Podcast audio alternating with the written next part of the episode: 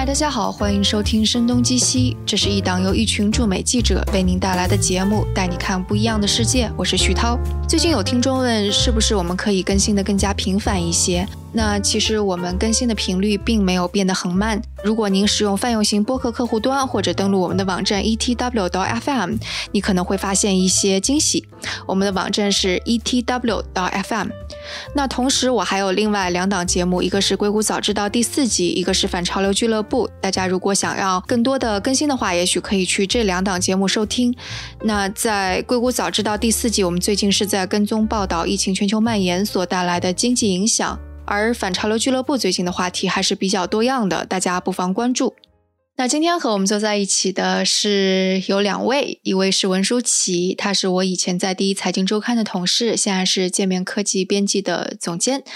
Hello，文舒淇。哎，你好，徐涛。另外一位呢是呃马舒雅，她现在是在香港中文大学语言学博士在读，她同时也是网络同人小说的写手，饭圈的资深粉丝。Hello，小马。嗯，Hello，Hello，徐老师好，文老师好。嗯，文老师曾经也是同人写手，那这样一个阵容一出来，可能大家多多少少会要知道我们今天说什么。那可能是跟肖战的那个事件有关。肖战这个事件，其实我自己也补了很多课，知道了很多不太一样的东西。但我们今天肯定不是为了吃这个瓜，也不是说为了追这个热点，而是。文老师前几天其实，在跟我聊这个事情的时候，提出了一个非常有意思的现象，就是说，你看他们用的很多，就是在这次战争之中遇到呃用的很多词汇，可能是我们之前没有关心这个圈子的人是不知道的。像我很多词汇就是恶补了一下才明白，所以可能今天文老师跟小马就会就这个问题，我们来做一些多一些的探讨。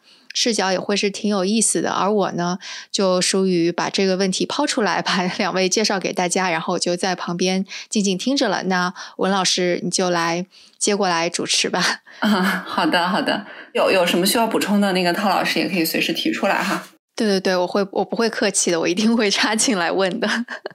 好，我我我我就想先从小马的研究开始吧。其实是看到他三月十三号的时候在朋友圈发了一个。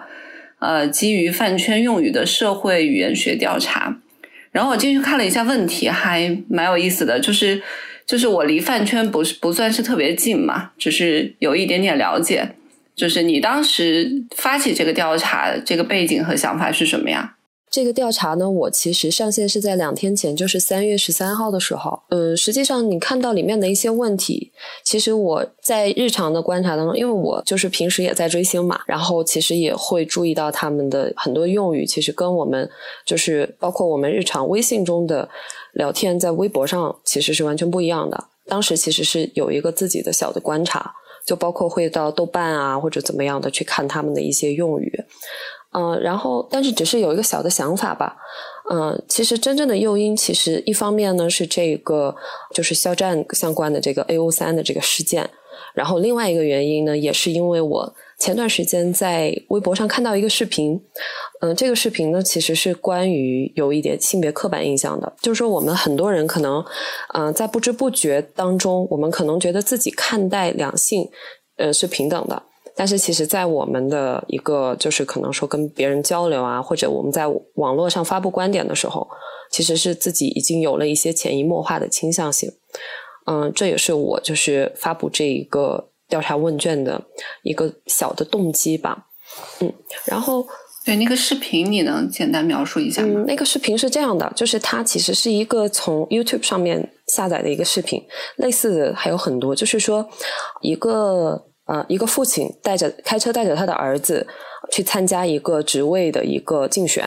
然后呢，到了公司楼下了，然后车就停下来，嗯，然后这个时候儿子的电话响了，啊，响了以后呢，接起来呢，就说啊，电话里的人呢是某一个公司的 CEO，直接跟他说，呃，跟这个儿子说说，儿子加油，你一定可以的，然后呢，就抛出一个问题，就问大家这到底是怎么一回事。然后很多人就答不出来，就有可能有人猜说，嗯，这个家庭可能是有两个爸爸的家庭啊，或者说，啊，或者说可能这个儿子 不知道究竟父亲是谁。但是其实这个问题的答案是说，这个公司的 CEO 她其实是一位女性，就是说她是这个孩子的母亲。嗯，就很多人可能会就是不小心就才恍然大悟，才恍然大悟说哦，原来其实我自己也有这样的性别刻板印象。然后在这些回答者当中，有一位他说：“我怎么会就想不到呢？”就是他是一位啊，这个回答者她是一个女性，嗯，他就说我怎么会想不到呢？因为我本身也是一个 CEO，但我就答不出这个问题来。所以其实女性。本身在自己的日常生活当中是会被这种很多印象所影响的，尤其我觉得可能你这一次饭圈的调查可以显示出来一些这样的痕迹啊。我看你里面的问题嘛，就是说在对待一个 idol 的攻击的时候，他的用词，就这个这个选项有哪几个选项，以及这个选项你是为什么这么设置出来的？你可以聊一下吗？嗯，就是在这个选项当中，其实。怎么说呢？我平时会观察，因为我本身也算是混饭圈吧，然后会看大家的一些用语。除了对待自己爱豆的喜爱之外，其实就可能会有各种各样的冲突嘛，就会攻击别人的爱豆，或者说攻击某一个明星。这次肖战的这个事件，就会有很多人可能说，就是嗯，怎么说呢？不管是他们之前是谁的粉丝也好，或者说本来就不不喜欢肖战这个人也好，就会对他进行一些攻击。那么我就在这些攻击当中发现了有很多的，就因为你要称呼别人，你会有一个 title，就会有一个称呼这样子，那他就会更多偏向于有一些是女性相关的一个称呼。就我们来举一个例子的话，比如说，嗯，有一些嗯类似。呃，娘，或者说娘，这个其实已经算是比较已经融入到我们日常生活当中的一个，就是不只是在网络上有，但还有一些像母，就是母亲的母，还有姨，就是姨妈的姨。这个其实是这两个词，在我之前没有具体了解的时候，我没有想到它的恶意其实是非常深的。就说它可能最开始是由某一个人突然想出来，用来可能。辱骂或者攻击某一个男明星，从这个开始，但是慢慢的就，因为我感觉就是网络上的这个怎么说饭圈用语，其实它扩展的极快，然后就很快就会被所有人 都拿来当做一件武器一样的，就开始攻击别人。而且呢，比较奇怪的一点就是说，这个母啊、姨啊这些，绝大部分的情况下都是用来攻击男性，就是说男爱豆或者男的明星、男演员这样子。然后呢，我就想，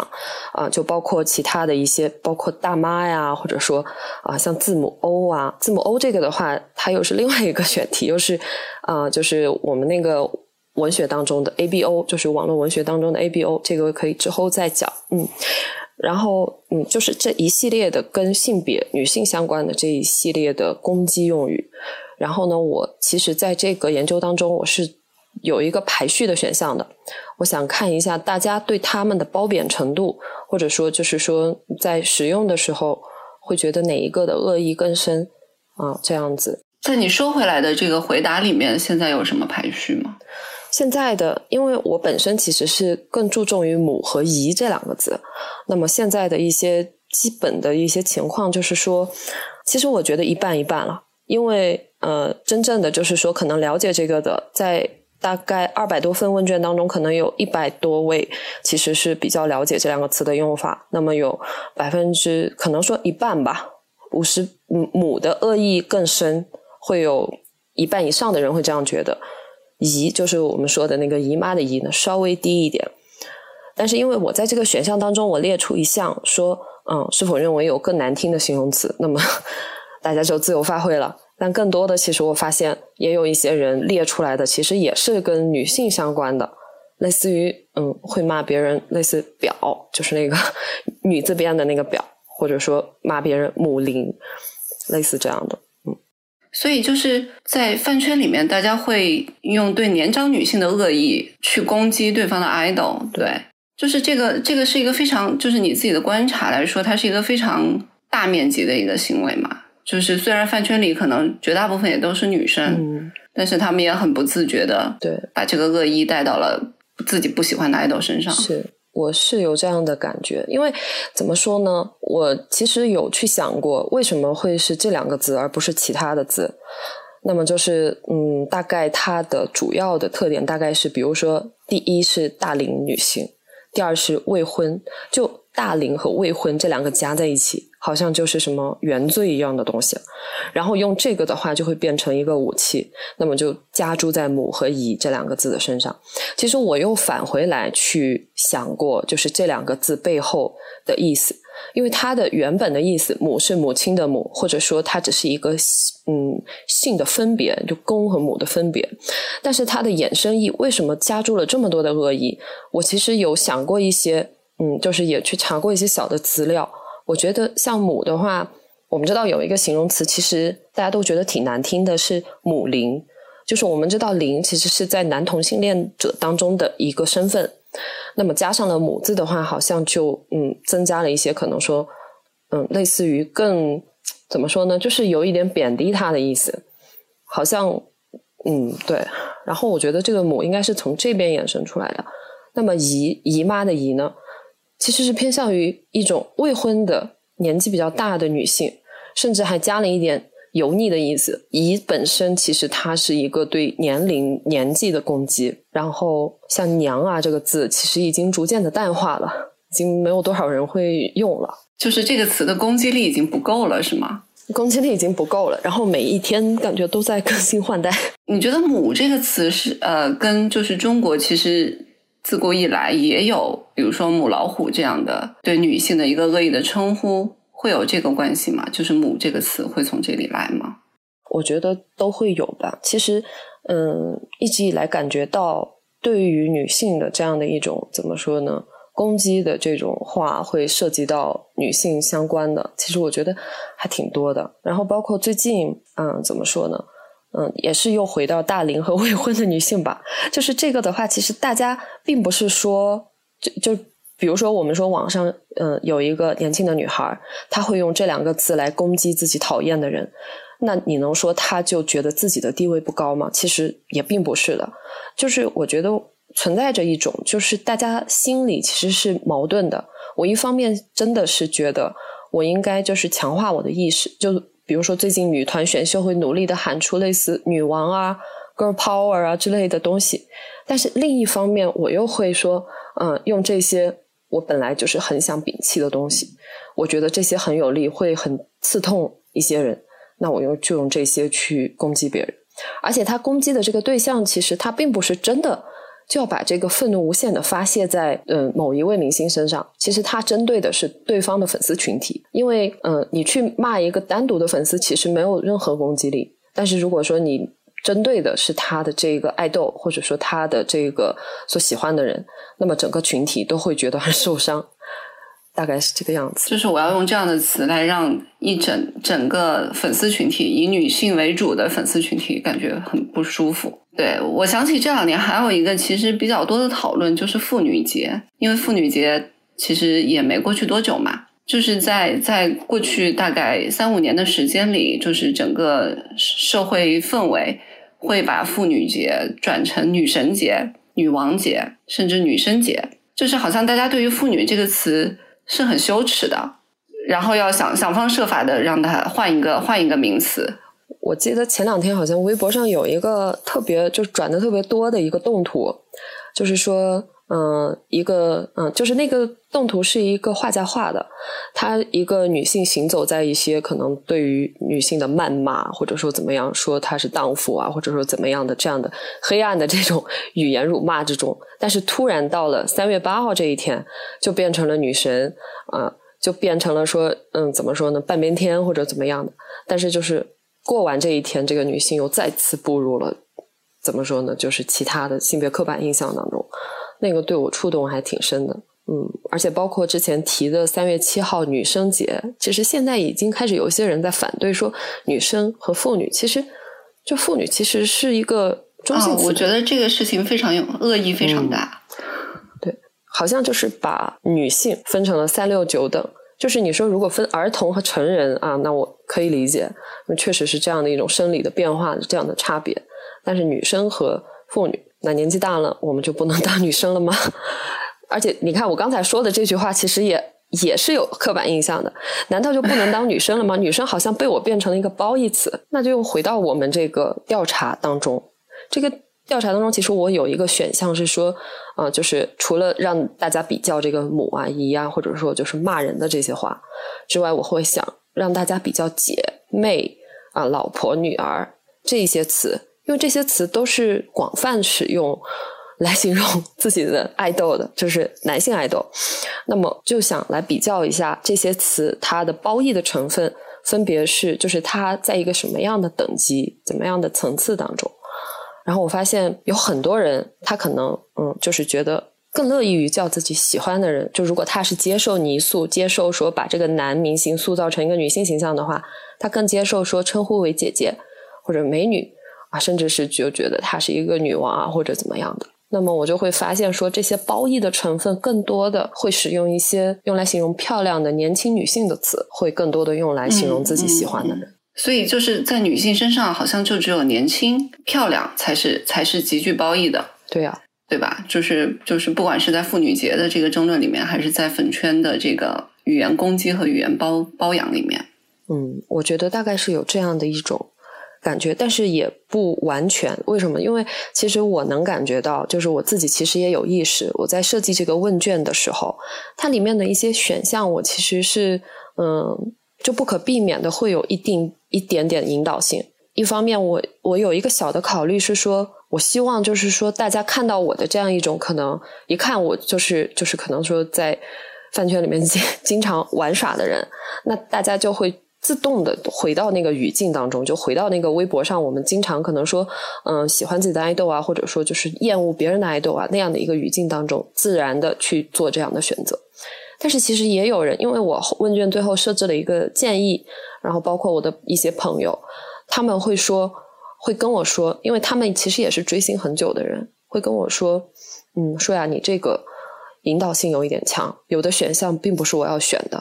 啊，然后他们就会给我这样的反馈。嗯，你能举个例子吗？嗯，比如说，嗯，因为其实呢，这个就说到我在问卷当中提到了一个是否接受，嗯，对男明星的女性化塑造。我直接在后面打了个括括号，就是泥塑。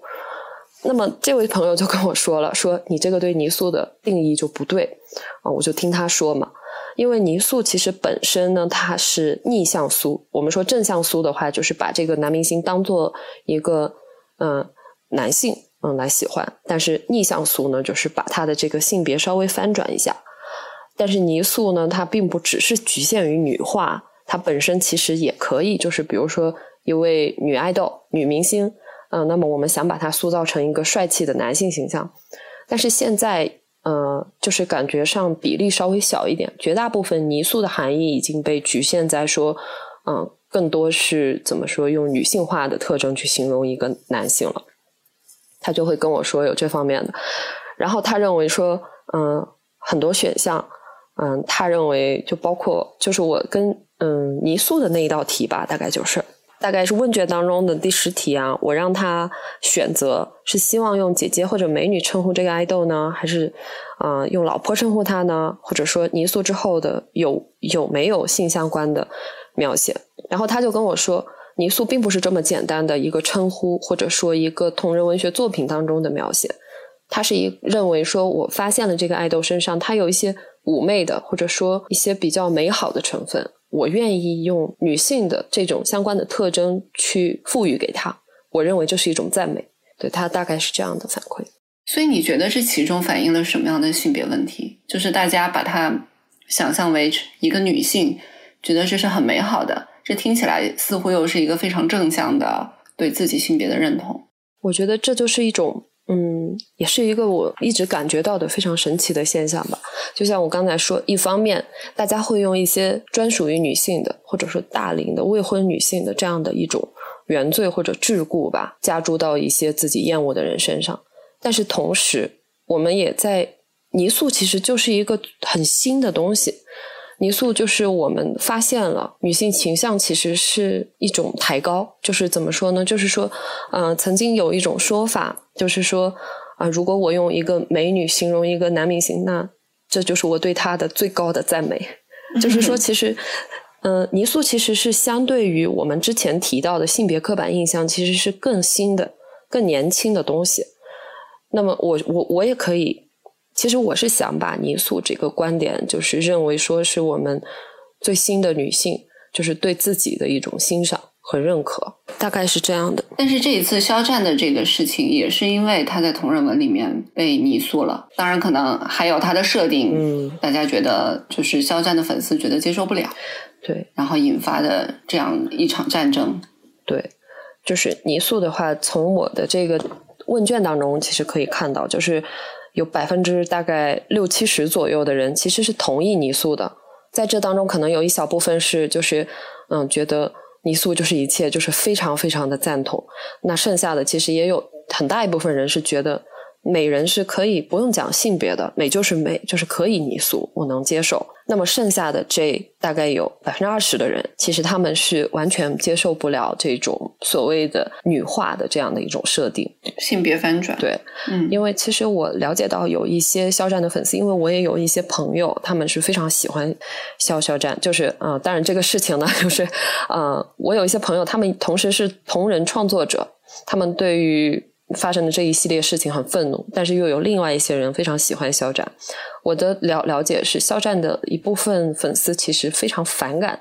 把它进行女化，但是嗯、也有一些人坚持的就是创作一些女化的作品。因为一个怎么说呢，就是现在的很多的男明星，因为他呃外形很好，嗯、那怎么说呢？就是会有很多人去画一些画呀，或者 P 一些图啊，做一些视频，写一些小说啊、来进行女性化的塑造。是有一些人反感，但是我觉得更多的起因其实是，嗯，为什么会突然之间反感吵起来了？更多的可能还有一点就是那个文章那一篇同人文下坠当中，其实肖战他的一个里面的，就是在那篇文章里面的他的一个职业设定，其实我们说是就是可能比较边缘化的，网上都是说就是在站街，那么有一些粉丝他就接受不了。那反过来说，因为因为你的这个填问卷的人也有提到嘛，就是说把女性的 idol 男性化，它其实也是你做的一种。那在把女性 idol 男性化这个事情上，你觉得粉丝的接受程度会更高吗？因为首先这个比例其实相对来说比较少，但是我经常能够看到一些，就是比如说，嗯，追韩团或者说国内娱乐圈的话，好像内地娱乐圈好像稍微少一点吧。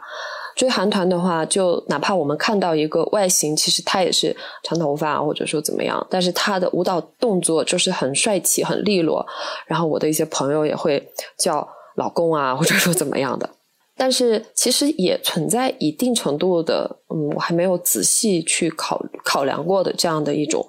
包括我问朋友，朋友很多也答不上来。就比如说我们用铁梯，我们这道梯其实是女同性恋者的群体的当中的一个身份而已。那么加上铁呢，铁其实就是一个形容词吧，一个程度形容词。嗯，就可能说它更偏向于所谓的阳刚一点。那么这个铁梯它究竟如果用来形容一个女爱豆或者形容一个普通的女性，嗯，大家觉得它的褒贬程度是怎么样的？因为很多人觉得就不置可否啊，就是我日常的话，就没有很反感的那种情况是吗？绝大部分人认为是中性词，然后觉得褒义的人其实是比觉得是贬义的人要少的。很多人是会觉得说，一方面它是中性词，但一方面的话，似乎包含了一定程度上的贬义。它这个贬义的点在哪里呢？嗯，这个就是需要 再进一步去访谈他们的问题了。嗯因为对我个人而言，我总感觉就是说，嗯，也是一种性别刻板印象。其实，如果是我现在还没有进行，嗯，怎么说深入的研究，我现在的一个推测的话，我认为很多人其实觉得一个女性，她可能就是有刻板印象，觉得这个女孩应该温婉，应该温柔。如果她跟任何的铁啊，或者说爷们儿啊这种一系列的词联系在一起，好像就增加了她，好像是在攻击她一样。这也是一个刻板印象的、我的一种感觉吧。但是你这个问卷里面有一个题目也很有意思啊，就是问大家怎么样去自称自己。嗯我看里面有很多很男性化的选项，比如说爷，嗯嗯嗯比如说爹，嗯，对，对对有这种非常多男性化的词称出现，就是这又是一个什么样的现象呢？这个的话，其实我的问卷当中，我现在看了一下性别比例，大概只有可能说性别上不是很均等吧，因为饭圈其实女孩居多嘛，大概有一百九十多位都是女孩。那么在这一百九十多位当中，其实我们会发现这些自称网络上的自称啊，就是像我、像俺、俺的话，其实就是有一点儿啊卖萌，就是觉得很萌，就很轻松的情况下会这这样子自称。除了这个之外，其实比例最高的就是我列出来的，像老子啊、爷啊、爹啊 这种类似的比较男性化的自称。这个背后的话，我觉得，因为有很多人很很少人会再自称自己是类似女性化的，像。老娘啊，姑奶奶啊，就是我们日常生活当中可能开玩笑会用的。但是像爷啊、爹啊、老子啊，它是一个偏男性化的。就好像如果说我用这句话的语境，如果说我去仔细的分析大家的语流，或者说怎么说在微博上的发言的话，一般情况下都会是一种强调自己立场的情况下会用到这种自称。可能说觉得男性的这样的一种自称，在无形中可以为自己增加一些。力量，或者说怎么样的，就是更有力量。对，所以就是大家无形中也会觉得，啊，似乎男性化的形象和男性化的语气的力量会更强大一点。我感觉是会有这样的。我有问大家说，在男女两性的话语体系下，你认为你有没有刻板印象啊？其实这个就是一个大白话的问问 问题了。当大家其实这个已经是在问卷的最后了。当大家做完了我所有这些 很复杂的题目之后，怎么说呢？大概百分之七十，接近八十的人都会认为啊，说是的，我其实被潜移默化了，对，或者说啊，我也受到了影响。只有大概百分之嗯十左右的人觉得自己还是完全不存在性别刻板印象。那我们可以展开聊一下这个话题啊，就是我们可以展开到同人和耽美这个问题上去，因为最早肖战这个事情也是因为同人出现的嘛。就是我看了一下，就是好像整个学界对耽美是有两种态度的，在女性的性别观念这个事情上哈，一种是说这个是女性性别意识的提升。因为它一个是说，呃，某种程度上是释放自己女性的精神上的性的需求；一方面呢，也是大家希望看到在两两个人的关系里面，希望看到一种更势均力敌的这种人物关系，而不是有强有弱的这种人物关系。但是另外一种观念会觉得，因为耽美里面通常是有攻和受的划分的嘛，就这种划分似乎也是投射了异性恋中的这种权力关系。然后在耽美的创作里面，同人也好，原创也好，女性的角色其实是很缺失的。然后在整个的文章里面，一般也是很次要的。就我不知道，因为你现在自己一直也有在写同人嘛，就是你观察到这个同人圈或者是耽美圈什么样的性别刻板印象会更多一点？我觉得在耽美同人、耽美也好，就是我们说分为原创的耽美，或者说耽美同人。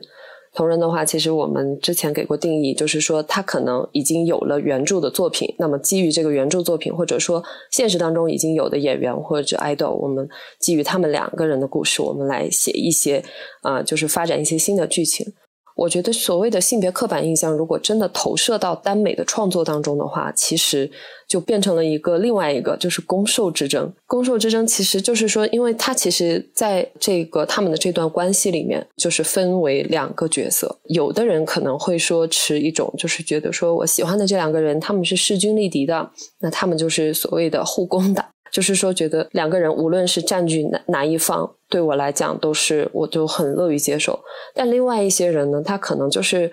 呃，很在意，就是会觉得你是逆了我的 CP，逆 了我的 CP，就是说，比如说我占 A 攻 B 受，但是他占攻受关系不可以不可以逆转，不可以逆逆转。我觉得这个的话，在嗯最近以来，其实大家好像都好一点了。就是怎么说我为什么要说好一点呢？就是之前可能就是。会死磕在某一个攻受关系上，但是现在的话，更多人其实更倾向于啊，我喜欢一个势均力敌的关系。这个的话，如果展开来讲，我觉得也是可以去给大家做一个调查的。因为怎么讲呢？其实，嗯，很多人他为什么会喜欢看耽美？如果就从我自己个人来讲的话，我其实本来是觉得他们。因为本来就是两个男孩子嘛，我是喜欢看这种更强势一点的，互相之间啊更强势一点、更有力量一点的关系。同时，如果说我个人而言，我看到我自己喜欢的 CP。当中可能说瘦的那一方，或者说就是稍微弱势的那一方，被人过于的弱化，就是被人在一些作品当中真的是完全把她塑造成了一个小姑娘。其实我会有一点不高兴，因为我觉得这个 OOC 了，就是 out of character，就是他已经脱离了这个人物本身的设定和性格。那这是不是也体现了，就是非耽美作品里面异性恋的原创作品里面，女性通常是更弱势弱势的呢？就比如说咱们现在，可能我们都没怎么看过，是吗？对，无法回答。就是之前其实我其实对就是所谓的 BG。就是 boy and girl，就是异性嘛，异性恋的这样的一些作品，其实我看的会相对少一点。但是最近呢，看了一个韩剧，就是叫《爱的迫降》，不知道您看过没有？就是其实它里面就是还没有，嗯嗯嗯，就是那个女性的形象，我觉得其实是可以的。就是说，女性其实如果她是一个在一个比较强势的地位，或者说他们俩是势均力敌的、互帮互助的这样的一个，嗯，这样的一种对话体系的话，我觉得我会觉得。嗯，也挺不错的，也很感动。不是说只有男生去保护女生，女生也可以反过来保护男生。但是如果说真的让我去看那种大女主的文，我觉得也大可不必。因为其实刻板印象不是说，呃，就是说，比如说我原来很弱势，我希望我一下子提高到一个统治所有人类的地步，我觉得也没有必要。那么这个其实也反映出来，其实我们越来越向往一种就是更平等的、更均衡的这样的一种关系。然后回到耽美上的话，因为它性别相同，对吧？然后性别相同，我感觉就是也是一种我们向往的关系的体现吧。你指向往的关系，还是指的是这种势均力敌的关系吗？对，势均力敌的关系。对，可能这个 可能只是我自己的一种感受。我觉得每个人可能都有自己的哈姆雷特，就是他们可能会有自己的想法。对，我觉得耽美的创作和欣赏这个事儿，完全可以再展开讲一期。对，里面的事情过于复杂。是，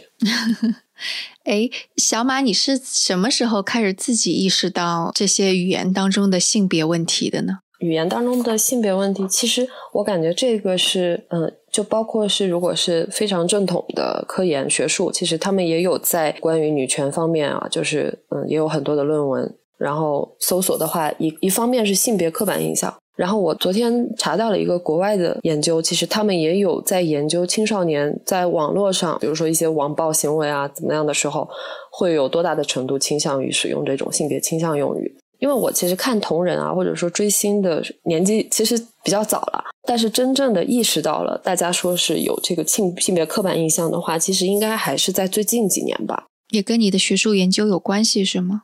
嗯，对，而且现在其实提法也越来越多了，就是说更关注女性的地位吧。那你会看到，就是类似于或者追星也好，饭圈也好，就这种语言的使用，你会觉得是在慢慢变好，或者就大家会更加有意识，还是说其实是也许某种程度上恶化了？因为我刚刚听你说母啊、姨呀，我完全没有想到这两个字是可以用来攻击人的。当我第一次见到这两个字的时候，其实就怎么说呢？其实我们对一个文字的定义，我感觉其实是从不同的信息渠道接收获取而来的。因为可能我一直在追星，然后我意识到这个人的语境，他使用这个词是在攻击别人。在那一瞬间，我就意识到这是一个很新的词语。我第一次看见这个“母”和“姨”，其实是在豆瓣了。是什么时候？应该是去年一九年吧，一九年中段，一九年年底差不多。我觉得应该是夏天以后，秋天这样子，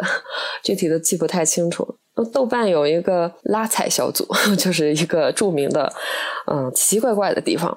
但是呢，就是里面会有很多人，他可能会针对自己的爱豆也好，别人的爱豆也好。展开攻击的时候，我第一次看到这个词，当时就觉得说我能 get 到他具体想辱骂的点在哪里。那么就是我觉得这个是一个我们之前对自己之前语料的收集和我们自己嗯怎么说我们处理出来的信息，然后再加上，因为他如果要攻击一个人的话，他肯定是长篇大论的。包括现在微博上还会加一些动图啊，加一些细节啊。其实他在某种程度上是一群人在一个很短的时间内对某一个词进行了集中的定义，然后大家都开始用这个词。我其实觉得，就是“母”和“姨”这两个字，它其实背后还有更多的一层是类似荡妇羞辱。荡妇羞辱是对一个女性也好，现在已经引申到很多人了，就是不管你是男性还是女性，似乎是程度最深的一种羞辱。我刚才还在网上看，就是因为现在肖战的这个事情，可能说大部分人可能嗯觉得已经过去了，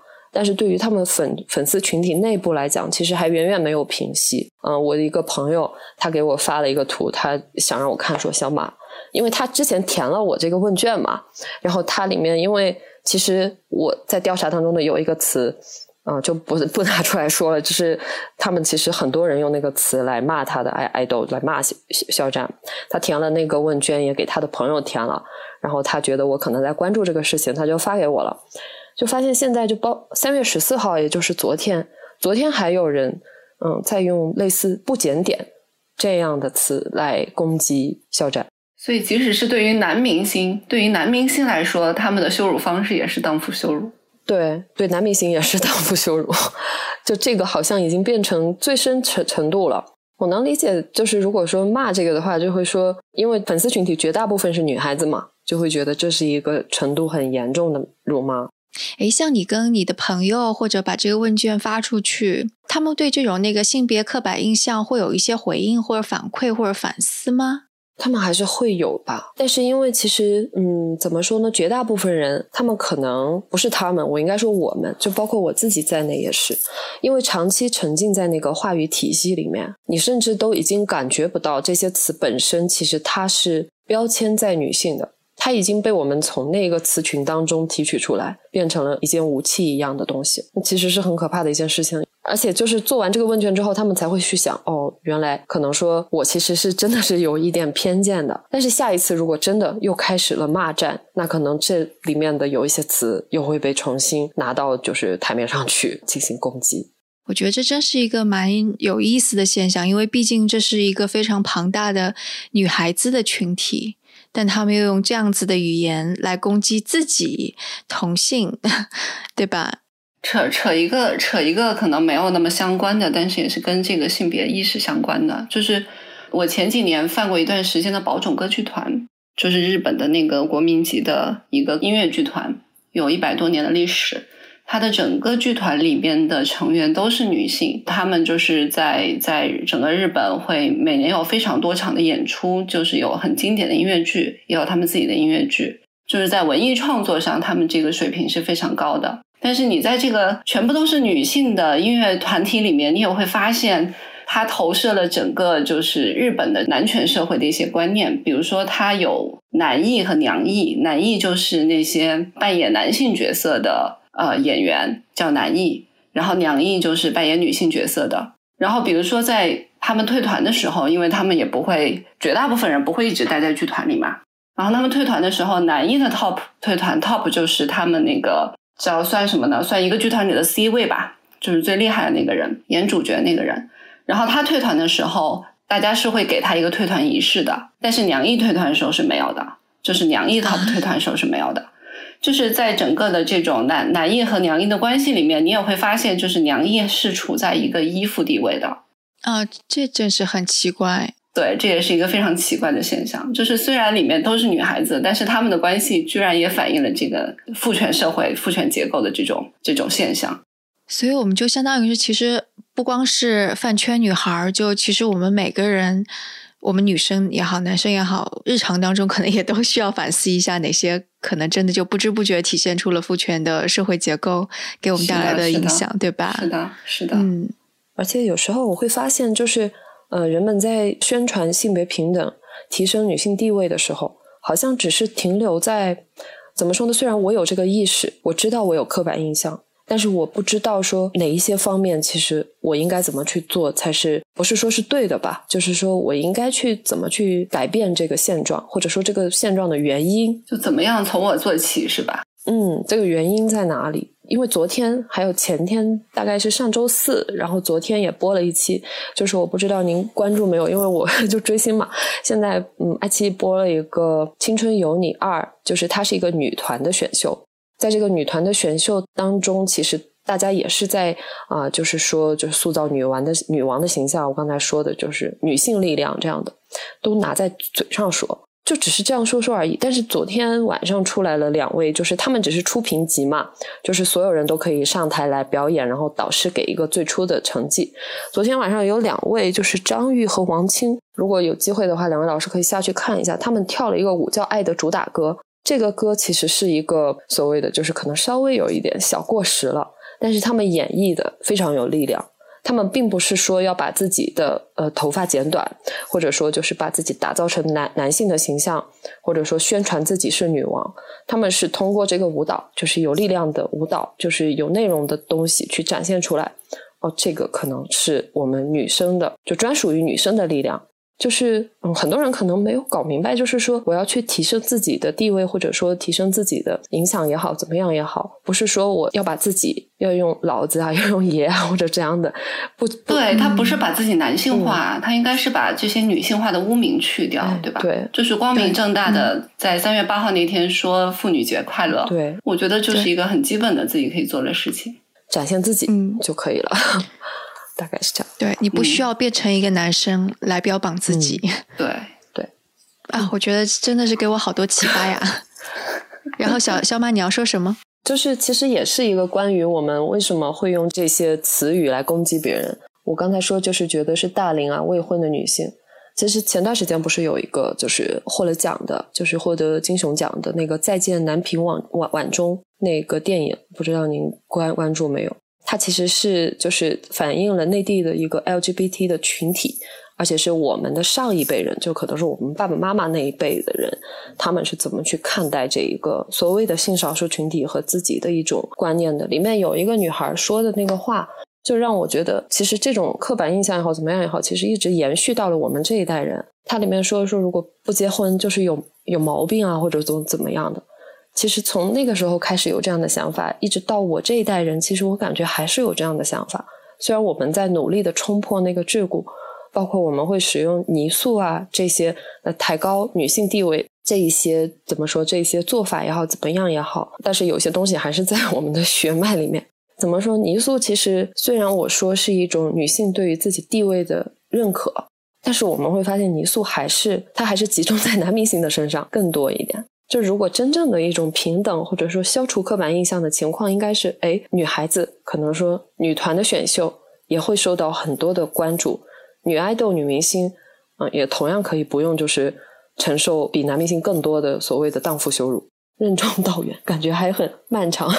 而且我觉得女性的那个年龄的污名化其实一直有，就比方说，我们都很欣赏《红楼梦》。但是贾宝玉说的那个没有结婚的时候，女孩子水做的特别可爱，等到结婚了之后，就变成了那个死鱼眼珠子一样。其实从那个时候开始，女性真是自古以来，对对，自古以来就这种年，就用年龄来划分女性，然后并且给上了年纪的女性污名化，其实那时候就有开始了，但可能就没有人拿出来去说这件事儿。但你刚刚说了这个泥塑，说年轻可爱的就把呃爱豆男爱豆说成是年轻可爱的女孩子，这是一个这是一个夸奖，这是一个美好的事情。但是你用母和姨或者这种上了年纪的来攻击他们，就是就成了武器，所以这是一脉相承的吧？对，我觉得这还是一个男性就是父权结构下面对女性的一种价值的。价值的衡量吧，对，就是你是年轻的，所以你是值钱的。你你结了婚了，你年年纪大了，你就是没有价值的，不值得我追求的了。对，大概会有这样的。但是也有一小部分人，嗯，他可能就是不是占主流，但是也有一小部分人，就是说，可能有一些男明星，他们也是属于我们说是叔圈，就是叔叔，嗯，就是一些可能是年纪稍微大一点的男演员。那么叔叔其实也有人去泥塑叔叔。那么也是把他们泥塑，因为他们本来年年龄放在那里，嗯，就泥塑成为年纪稍微大一点的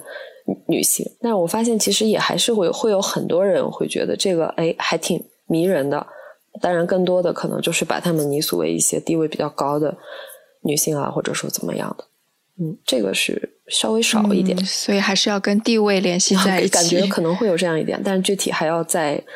再研究吧，再看吧。但无论如何，我真的觉得小马你做的这个研究，其实我之前我完全没有想过，就饭圈的语言刻板印象啊，以及可能我们所欣赏的呃文艺作品当中，可能有一些语言当中性别刻板印象，对于所有人而言，其实都可以下意识的去比较敏感的去意识到这个问题。那我觉得潜移默化的，可能对我们改变这种女性刻板印象，会都是很有裨益的。希望。